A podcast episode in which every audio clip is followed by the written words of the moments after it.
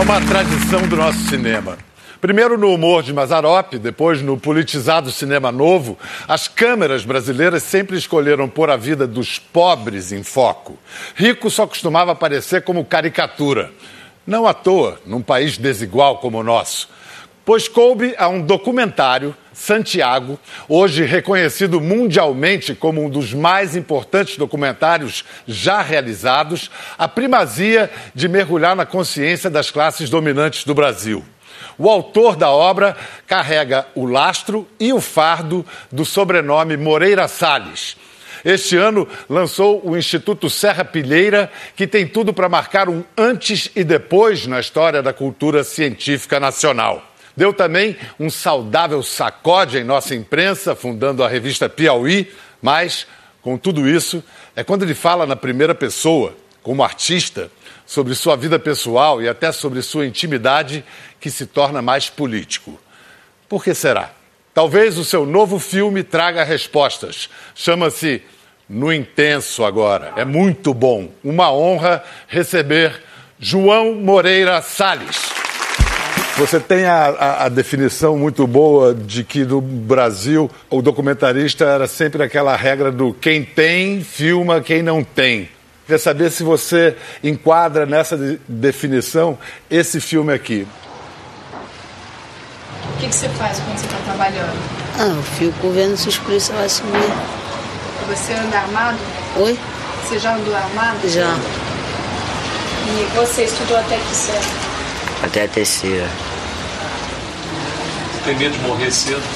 Oi? Você tem medo de morrer cedo? Não, mas se, se um dia todos nós vamos morrer, né? João, esse filme, você já tinha todo um trabalho antes, mas esse filme foi talvez aquele que Foi. chamou mais a atenção da Foi. sua chegada excepcional, assim, né?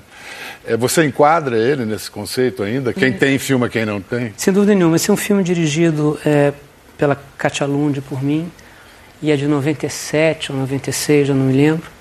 E é um filme sobre, sobre a violência, essa violência meio anárquica, meio sem espinha dorsal, que é o que passou a caracterizar a vida das grandes cidades brasileiras, em particular o Rio de Janeiro. Né? E tem isso, tem isso, quer dizer, nós, nós somos classe média, classe média alta, o que seja, brancos, e sabemos que na hora que a gente quer filmar a, a favela é possível. A gente vai conseguir autorização, a gente vai ter. Tem alguma coisa que nos permite fazer isso. O contrário, evidentemente, é, é, é- é impensável, né? Quer dizer assim, é mais fácil quem mora num condomínio na Barra da Tijuca, fechado, fazer um filme sobre a Rocinha, do que a Rocinha, moradores da Rocinha, jovens cineastas da Rocinha, fazerem um filme sobre é, a- a- o condomínio fechado da Barra da Tijuca. Nisso tem alguma coisa ligada a privilégio, a poder, a desigualdade da, da vida brasileira. Não é um dogma, não acho. esse- alguns desses filmes são, são muito importantes, eu não estou falando notícias, mas alguns desses filmes são muito importantes e continuam e continuarão sendo feitos. Não é uma característica brasileira, o documentário meio que se estabeleceu assim. Mas essa clareza de compreensão que você teve, que é uma que é política, você teve uma vez que você filmou. Antes você não tinha isso tão claro. E talvez até depois de eu ter filmado, viu? Depois Eu de ter que- filmado. Depois de ter filmado. Eu acho que quando eu fiz o Notícias, que é um filme, é, que, que na verdade é um programa de televisão, eu acho que era um programa necessário naquele momento, porque era um pouco a tentativa de duas pessoas que moravam no Rio de Janeiro de é, prestar testemunho sobre aquilo que acontecia na cidade naquele momento. Mas depois de fazer o filme, de fazer outros também, essa questão começou e é muito pessoal de novo não, não é não é uma regra para todo mundo não acho que seja não acho que seja impróprio fazer esse tipo de filme. Para mim começou a ficar difícil. E aí eu acho que o caminho natural foi bom de mim eu posso falar de mim eu tenho legitimidade de mim e do meu mundo né?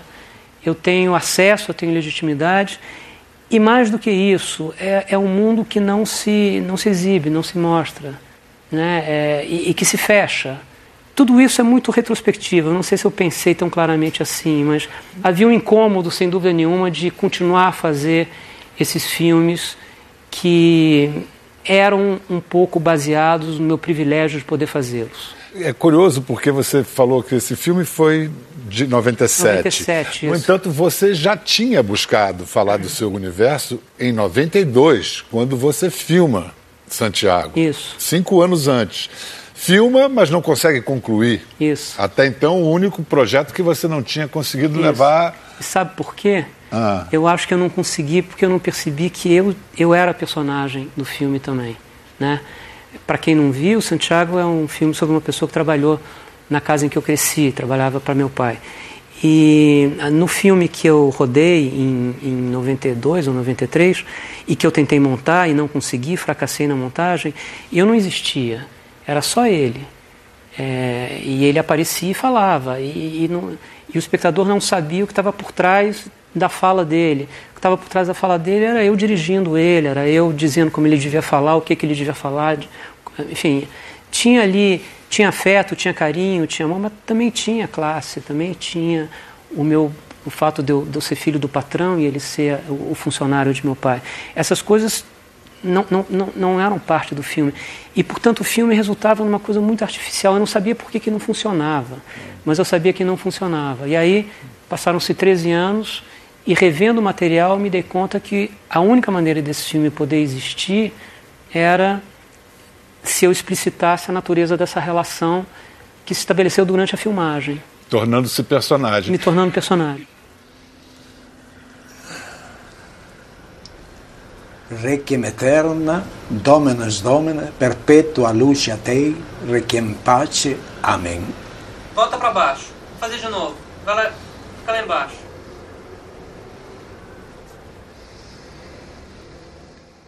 Essa é a última filmagem que fiz com Santiago. Ela me permite fazer uma observação final.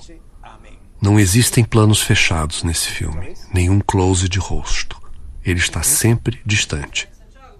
Penso que a distância não aconteceu por acaso.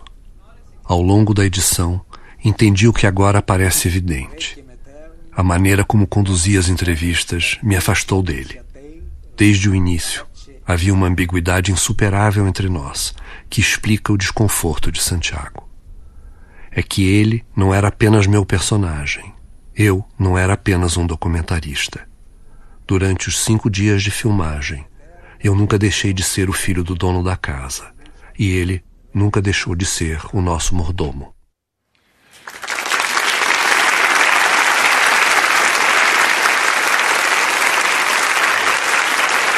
E, e, tá, e, é de maneira tão honesta e corajosa, você mostra algo que serve para todos, que serviu para você, mas como a câmera e o cinema nos ajuda a ver coisas para que, as quais a gente fica cego no dia a dia. Cego, é. no dia, -a -dia. Mesmo quem filma, mesmo quem é dono do material. No início do, do No Intenso Agora, tem uma cena é, de uma família brasileira que, que, que, que ensina uma criança a andar.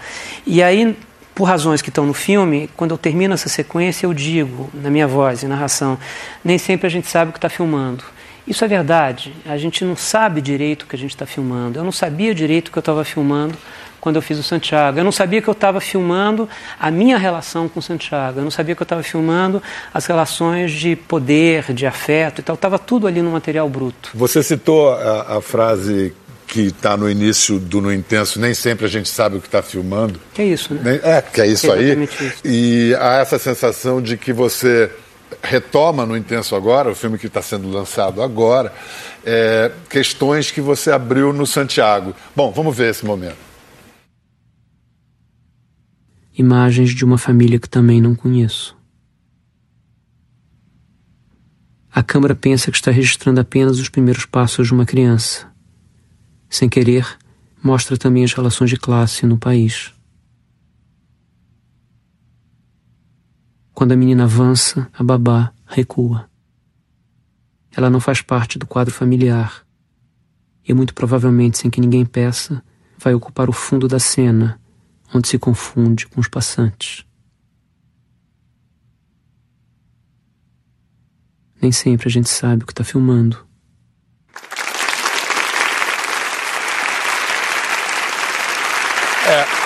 Diria que você continua com essa discussão da, da questão do, do sentido da vida, das relações de classe que aparecem é, Inconscientemente. Inconscientemente. Isso. É, e, e, essa família da Babá, do Intenso Agora, é uma família de.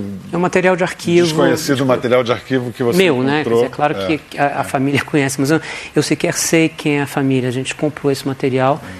O que eu sei é que é um material de 68, que é o que me interessava, porque o filme gira em torno de 68, né? E vocês perceberam que a narração é um pouco diferente de um filme para o outro. No primeiro filme, Fernando, irmão Isso. do João, narra. Nesse, João tomou coragem e narrou ele mesmo. Isso mesmo. Por quê? A gente, não, a gente não faz o mesmo truque duas vezes, né? Eu não gosto da minha voz. E no Santiago, é, como é um filme sobre a memória de uma casa e, e na qual o meu irmão Fernando viveu, e ele conhece, enfim, conheceu muito bem o Santiago e tal, tem alguma coisa, enfim, não necessariamente imprópria em pedir para ele falar do Santiago usando as minhas palavras, porque é uma memória, é uma memória partilhada, digamos Mas assim. Mas no intenso... No intenso não dá, porque aí, aí sou eu mesmo pensando sobre cinema também, porque essa sequência aí que vocês viram, é, é uma sequência em que eu, em que eu falo é, que a pessoa que filmou essa criança não sabia direito o que estava filmando, é, ela está bem no início do filme por uma razão, porque o No Intenso Agora também é um filme sobre a natureza do material de arquivo, o que, que ele é, por que, que ele é como ele é, por que, que as pessoas filmaram de um modo e não filmaram de outro. Assim, de forma muito concreta, me interessava, ou passou a me interessar quando eu, quando eu comecei a montar o filme, a pensar o seguinte: como é que você filma numa democracia? Como é que você filma num regime totalitário? Como é que você filma num regime uh, autoritário? E significa o seguinte: quando você vê uma imagem feita na França em 68, no meio de uma crise política, de, uma, de alguma coisa muito semelhante ao que a gente teve aqui em 2013, no entanto, aquilo é um regime democrático ainda. E, portanto, a imagem que é produzida sobre maio de 68 é uma imagem muito diferente daquela que é produzida na Tchecoslováquia, também em 68, em agosto, quando os tanques invadem, os tanques soviéticos invadem e ocupam o país. Na França, a câmera está sempre perto da ação. A câmera não treme, você está você tá provavelmente filmando com uma grande angular. Porque você está perto da ação, você pode se aproximar dela. Por quê? Porque você está no regime democrático, você pode tomar pancada. Você, mas, Tchecoslováquia ela está Tchecoslováquia ela está sempre escondida, ela, porque, porque é proibido filmar, porque você não. Então, a natureza do próprio material revela muito do contexto político em que ele foi feito. Isso passou a me interessar também. Então, no Intenso Agora, assim como Santiago só passa a existir quando eu passo a duvidar do material e perguntar por que, que ele é como ele é, por que, que eu filmei desse jeito. Desconfiança, Desconfiança, desconfiança, exatamente. É. Surge a desconfiança do material. Eu não vou tomá-lo pelo valor de face, eu vou, eu vou indagar o material, eu vou no Intenso Agora, isso, isso é levado às últimas consequências. Mas no Intenso Agora nasce de imagens que uma senhora da alta burguesia brasileira faz da China comunista em plena Revolução Cultural em 1966, numa viagem turística. Olhando para o conjunto do que sobrou, volto sempre ao material da China. As imagens são amadoras. Não foram feitas para a história. São apenas as sobras de um momento na vida. Elas registram o encontro de minha mãe com a realidade de um país oposto a tudo que ela conhecia. Ela foi feliz na China e por isso gosto de pensar nela lá. Quando você topou com essas imagens que a sua mãe fez na China e quando você percebeu que isso era o seu próximo filme? Topei no final de Santiago, porque é, eu precisava de imagens de família de Santiago, em Santiago Fui atrás delas, encontrei uma opção de imagens de aniversário, férias e tal, e dois rolos de 16 milímetros, que eram essas imagens da China. Eu sabia da viagem, mas eu não tinha visto as imagens. E aí eu vi as imagens e elas me ficaram na cabeça. E aí, um pouco depois, eu descobri um, um, um relato que ela escreveu e publicou numa revista francesa, e depois foi publicado aqui no Brasil, na revista Cruzeiro, sobre a viagem dela. E o que me impressionou muito nas imagens e no relato é a absoluta alegria dela, a felicidade, o encantamento, que é uma coisa que ela foi perdendo ao longo da vida. E o filme é difícil vocês entenderem sobre o que é o filme, porque de fato parecem coisas tão, tão, tão, tão diferentes, né? A cena da família, a discussão sobre a natureza do material, 68 e a minha mãe. E talvez o filme tenha isso mesmo, enfim, como virtude e como defeito. Ele é um pouco Posso tentar espalhado. ajudar como Pode. espectador apaixonado? Pode. Eu acho que, é, é, assim... Por favor. Até para poder dizer isso para quem. Não, porque é difícil Entende? mesmo, mas É assim, difícil. digamos que tem a, a- em instâncias íntimas e coletivas de grande alegria e felicidade e que acabam. Isso. E a angústia de, e depois disso, É o que fica? É. E isso é o móvel do filme. Isso aqui me levou É. a querer. É, é assim, é- é- me impressionava a capacidade das pessoas serem profundamente felizes e depois de perder essa capacidade, sabe? De viverem momentos de grande intensidade, de paixão, que pode ser uma paixão política, pode ser uma paixão estética, pode ser uma paixão romântica, pode ser uma paixão erótica, que como toda paixão tem prazo de validade, você não consegue viver na intensidade o tempo todo. Depois ela passa, ela se dilui. Aí vem o problema, né? Porque você fica achando que a vida tem que ser sempre a volume alto e ela não é impossível ser, né? Como é que você encontra sentido depois? E em 68, as pessoas que viveram muito intensamente as semanas de maio de 68 na França e que escreveram sobre isso depois, sempre se fazem essa pergunta, em todas as memórias, sempre, sempre, sempre tem essa pergunta que surge: como sobreviver ao fim da, daquelas semanas? Essa que é a questão que me, que me fez querer fazer o filme, quer dizer, como se para alegria fosse necessário alguma competência, mas o fato de você ter essa competência num momento não significa que você não possa perdê-la mais à frente, né? E eu acho que o salto, o pulo do gato, a grande inteligência da vida, de modo geral, não é encontrar sentido nos momentos de intensidade, porque aí é fácil, a intensidade é dada, ela, ela, o sentido vem de fora para dentro. O diabo é você construir o sentido no rame-rame do dia a dia, né? na banalidade do cotidiano, na dificuldade, na impureza da vida diária.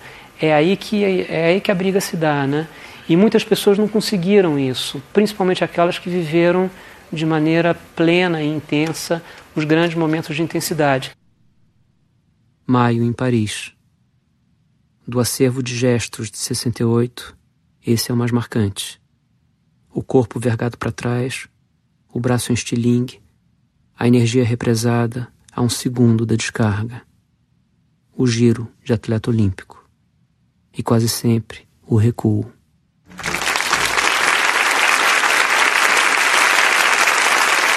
Não foi a Revolução. Que legado que você acha que deixou 68? O legado de 68, é, esse tal negócio, né? Eu acho que é imenso. Mas não é necessariamente o que as pessoas na rua desejavam. Quer dizer, o que eles desejavam na rua, naquele momento, 68, era a queda do regime, era a queda do De Gaulle, era a queda do sistema produtivo, a- um- uma nova maneira de viver, uma, uma nova maneira de produzir, uma nova maneira de consumir. Nada disso aconteceu. Às vezes é duro dizer isso, porque as pessoas que são, é, enfim, nostálgicos de 68 e que viveram muito aquele período dizem não, as vitórias foram fantásticas, foram, mas não eram, as vitórias não eram previstas na agenda explícita de quem estava na rua. Se você vai hoje à Sorbonne, você olha para a Sorbonne, famosa cúpula da Sorbonne, na praça da Sorbonne, à direita você tem uma loja da Nike, à esquerda você tem uma loja da Gap. Então, não venceram.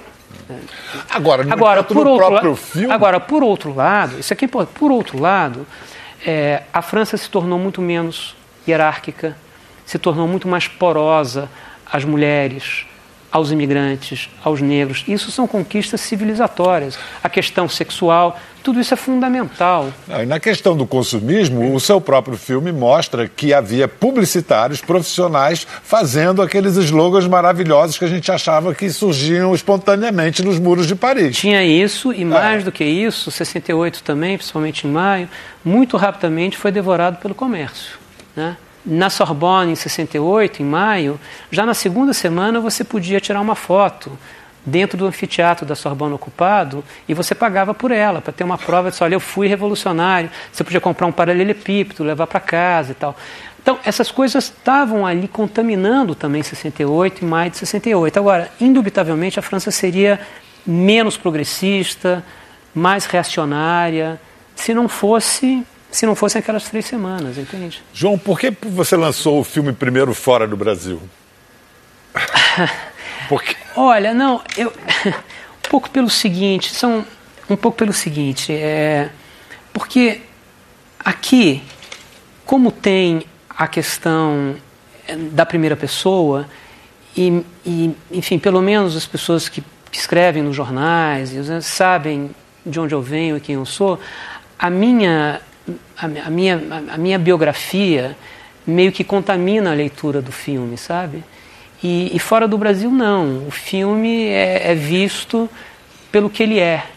Então, até para aferir qual é a potência ou a, ou a não potência do filme, ter um, uma, uma reação não contaminada por aquilo que é do contexto brasileiro, eu acho importante. Essa é uma coisa. Tem uma segunda coisa também que eu quero te dizer, que para uhum. mim era importante ao fazer esse filme, que é o seguinte: a gente, nós brasileiros, né? A gente está acostumado a ser retratado por eles, né? São inúmeros os filmes de equipes da BBC, equipes que vêm para cá para falar sobre violência, para falar sobre favela, para falar sobre tráfico, para falar sobre carnaval. Né? É do jogo, é normal. É muito pouco comum, se não raríssimo, que a gente fale deles. Então, esse é um filme que tem pouco Brasil. É, esse é um filme mais sobre eventos que se passaram na Europa e que são fundamentais para a vida cultural, para a vida política do, da segunda metade do século XX na Europa. Como eles vão receber um filme de um brasileiro que decide falar sobre eles e sobre eventos tão centrais da história deles? Quer dizer, 68 na cabeça da França é, é marcante, determina a personalidade, quem eles são. Entende? E como eles recebem? Em cada bem, país recebe. Bem, assim, eu estava muito nervoso antes da primeira exibição no Festival de Berlim, que é onde o filme foi mostrado pela primeira vez, porque achei que seria basicamente uma discussão sobre isso. Quem é esse sujeito que vem lá de baixo falar da gente aqui que está no centro? Não houve isso. Aí o que houve, e que eu achei muito interessante, e que vem acontecendo até semana passada, quando eu mostrei o filme em Portugal, é o seguinte: é que o filme, as discussões que se seguem à projeção desse filme são muito diferentes de país a país, muito diferente de Santiago, onde o filme foi mostrado em muitos lugares, e a discussão era sempre sobre a mesma coisa. Nesse sentido, talvez seja até um pouco mais pobre, Santiago. No Intenso Agora, o filme é sempre discutido à luz do contexto político onde ele é assistido. Então, assim, nos Estados Unidos falavam de Occupy e do Trump. Em Buenos Aires falavam, é, falaram do desmanche do projeto kirchnista e do grande vazio da impossibilidade de reunir forças coletivas para voltar à rua. Era do vazio que se falava. No Brasil, é, o filme só foi mostrado uma vez. Teve uma sessão no Rio e outra em São Paulo. Mas as pessoas que estavam nas plateias fora do Brasil e discutiram o filme, discutem sempre à luz de 2013. Embora o filme tenha sido realizado começado a, ser editado bem antes de 2013. João, eu tenho a impressão que qualquer filme que você é um filme fizer. É, é, um filme, é um filme aberto, aberto, mas eu acho que qualquer filme que você fizer no Brasil, você vai ter que lidar com a sua origem de classe. E eu lendo um, uns comentários meio rabugentos sobre o seu filme, me veio a seguinte reflexão que eu queria dividir com você. Fala assim que o, o pensamento progressista sempre é, pregou a consciência de classe como um instrumento de aperfeiçoamento da democracia e tudo. Agora, quando a consciência das classes dominantes é sempre má consciência, por quê? Não, mas olha, é, eu acho legítimo esse ponto de vista e, e eu acho que é, é, uma crítica que a cada dia me parece mais justa em relação ao, ao Santiago. Em Santiago tem, é um filme com o qual hoje em dia eu tenho dificuldades, para te falar a verdade, porque tem tem um pouco esse movimento de expiação de culpa em público, e é uma expiação que, por sua vez, é narcísica e que tenta me eximir da culpa que eu estou expiando. Entende? É uma coisa. Tem muito espelho aí, mas, mas, tem um, mas tem um pouco esse movimento, assim, de dizer. Não, antes que digam, vou dizer, e aí ao dizer eu me defendo, porque eu digo, não, eu fui o primeiro a dizer que de fato havia uma relação de classe que eu, e, que eu, e, que, e que eu, e que eu tratei como um empregado. Então, tem um pouco disso no filme também, põe, mas, mas, não tem, mas, não, mas, não tem como escapar, entende? É. Nesse sentido, não tem como escapar, mas eu acho que num país feito o Brasil, eu acho absolutamente legítimo, eu não, eu não, eu não, não, não acho impróprio que essas, que essas críticas sejam feitas, e eu acho que elas, é, de certa maneira, justificam os filmes que eu acabo fazendo, porque essa é uma discussão que aparece pouco no cinema, na medida em que pessoas que pertencem ao extrato social do qual eu venho, falam muito pouco de si e falam muito pouco do mundo a que pertencem, entende? Então, no momento em que eu abro uma janela para um Brasil que não aparece, é, é natural que todo mundo queira olhar por essa janela e as pessoas podem achar a vista muito feia. E eu acho absolutamente compreensível e do jogo. Não quer dizer que eu aceite, não quer dizer que eu não responda, mas eu acho que a conversa é, além de muito fértil, necessária. Bem-vindos de volta à nossa conversa com João Moreira Salles, que está lançando um novo filme, No Intenso, agora. Aliás, que título bonito, mas não há essa frase no filme. Não. Não. Em momento algum. Não, esse é um título que eu tirei da leitura de um livro. Aparecia numa frase lá de um livro, é, e aí eu, eu, eu, achei que era exatamente sobre o que eu, queria falar. É muito feliz, é, é. muito feliz. Bom, o filme é dedicado a Eduardo Coutinho, papa do documentarismo brasileiro, ele dizia: não basta se contentar com as imagens que você vê, tem que entender quem fez e em que circunstâncias foi feito. Isso está flagrante em Santiago, no Intenso agora Coutinho também. disse isso? Ele disse. Nossa Senhora, exatamente. Exatamente. Exatamente. É a tua cara, né? É, é. Por isso que o filme é dedicado a ele. Não é só dedicado a ele, porque ele não estava mais vivo quando eu terminei o filme, mas o filme não seria possível sem ele. Porque as coisas que eu pensei sobre a natureza do material decorrem de anos de convivência com ele, falando exatamente sobre isso. Mas na ausência física dele, né, ele se foi, morreu, como é, é que foi esse diálogo com ele? Sem transcendências metafísicas? Continua com... acontecendo, assim, sem nenhuma transcendência metafísica, não. não tem nenhuma metafísica, na verdade.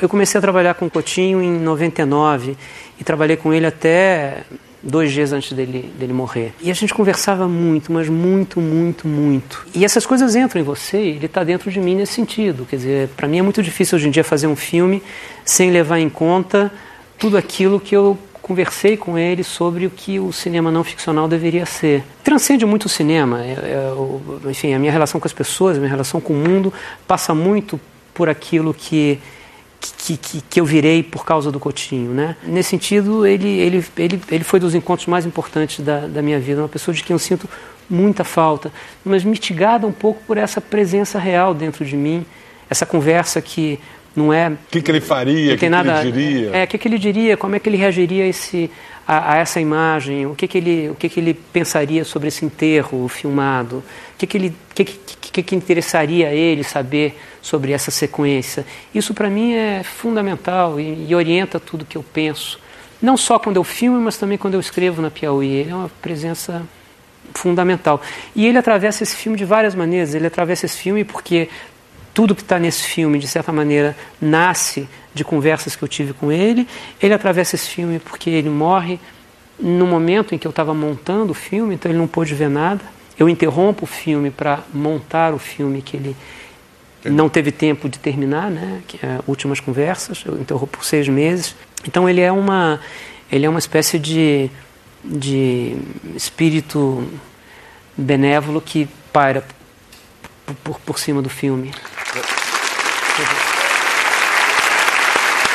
O Tim foi uma das primeiras pessoas com quem eu trabalhei na Globo também, aprendi demais Globo com Repórter. ele. Ele fazia Globo Repórter, é. eu, ele me mandava é, fazer as entrevistas, ele ficava esperando na ilha, eu ficava ao lado dele, assim, mas eu, também o que aprendia, assim, fiz aqueles especiais da chanchada que ele dirigiu, com o roteiro de Sérgio Augusto. Foi ali que ele descobriu o documentário. É, não, ele estava montando Cabra, Cabra Marcado, Marcado para Morrer é, é. com o mesmo montador. É, mas ele ficava... disse, foi no Globo Repórter que eu aprendi o que eu queria era fazer não ficção. É. Vamos ver um, um trecho das canções.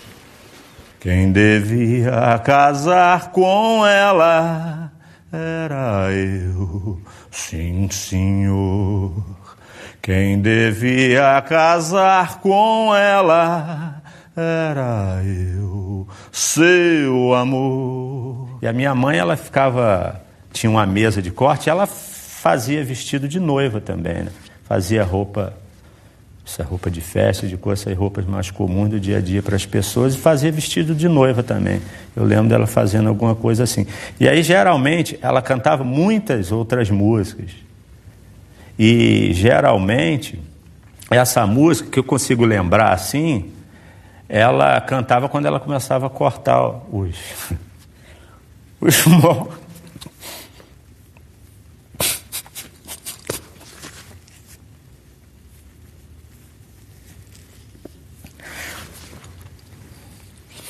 quando eu cortava os moldes, assim.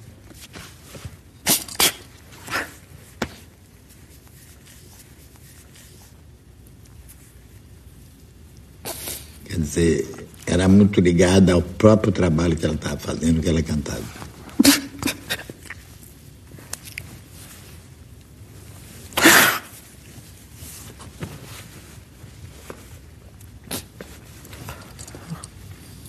E ela cantava ah? sozinha. Porque ela cantava sozinha, capela. Ela fazia os modos sozinha, numa sala sem onde. É, e você não lembro o espaço, não. Ela cantava, essas músicas cantavam muito bem, muito afinada, e a música ficou. O mais interessante é que eu não sabia que sabia essa música, assim, a letra toda. Essa, essa cena, especialmente, diz um bocado sobre o estilo e o método do Coutinho, diz, né? Diz sim, porque eu acho. Quer dizer, o que, que, o que, que faz o Coutinho, né? Quando tudo. Ele cria as condições para que, em determinado momento, a distância entre o passado e o presente seja abolida.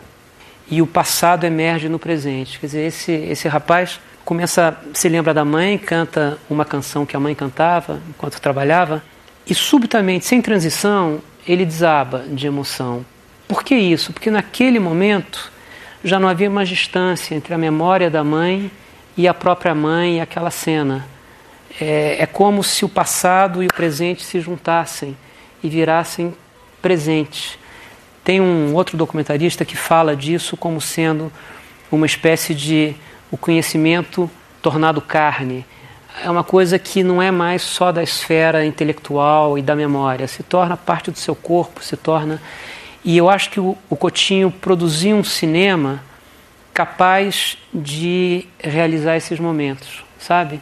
Não é que as pessoas estão falando sobre o passado, as pessoas estão contando o passado e em determinado momento o passado passa a viver na boca delas, nos braços, nos gestos, no corpo, nos músculos. E aí fica deslumbrante. Um psicanalista diria que o inconsciente é atemporal. É, é, é, é, é um, é um pouco isso. Abole-se o tempo em nome de uma atualização da memória, entende? Então, assim, curiosamente as pessoas dizem, não, o cinema do Coutinho é o cinema da memória, as pessoas se lembram. Você poderia dizer paradoxalmente que é um cinema contra a memória. É um cinema em que a memória é abolida porque ela se transforma em alguma coisa muito presente. E ele faz isso testando, para mim, essa grandeza do cinema do Coutinho em qualquer, eu acho que é, um, é, um, é, uma das obras mais importantes do cinema não ficcional no mundo, não, não só no Brasil, porque o que, que faz o Coutinho? Ele vai testando qual é o mínimo que o cinema precisa para ser cinema. Ele vai tirando tudo, entende? É, é como se aqui a gente quisesse testar qual é o mínimo do que está acontecendo aqui. Então você tira, você tira a banda, você tira o fundo, você tira a plateia, continua a ser o programa do Bial, você tira, você tira o sofá, eu fico em pé, você fica em pé, a gente tira a bancada, a gente tira. O que, que a gente não pode tirar? Provavelmente não pode tirar a câmera, provavelmente não pode tirar o microfone. Mas mais do que isso, talvez seja um início de acesso. E o, e o, e o, e o Coutinho testou esse limite. Então ele vai tirando roteiro, ele elimina trilha sonora, ele elimina voz em off, ele elimina paisagem, ele elimina locação. Canções as pessoas estão falando atrás de um fundo preto. E, em determinado momento ele chega a eliminar ele próprio, porque em num filme chamado Moscou ele delega a direção a um, a um diretor é, de teatro. É, ele chega, imagina, em cinema, ele chega a abolir movimento de câmera. O filme se passa todo com a câmera no mesmo lugar. Ainda é cinema? Ele provou que era. Então, num país em que fazer cinema é muito caro, isso também tem um sentido político, entende? Porque talvez ninguém tenha feito um cinema tão rico no Brasil com menos recursos. Com tão poucos recursos. Com tão poucos recursos. É. E, e, e, o que ele tenta ferir no cinema dele é: se eu tirar mais um pouco, desmonta, deixa de ser cinema.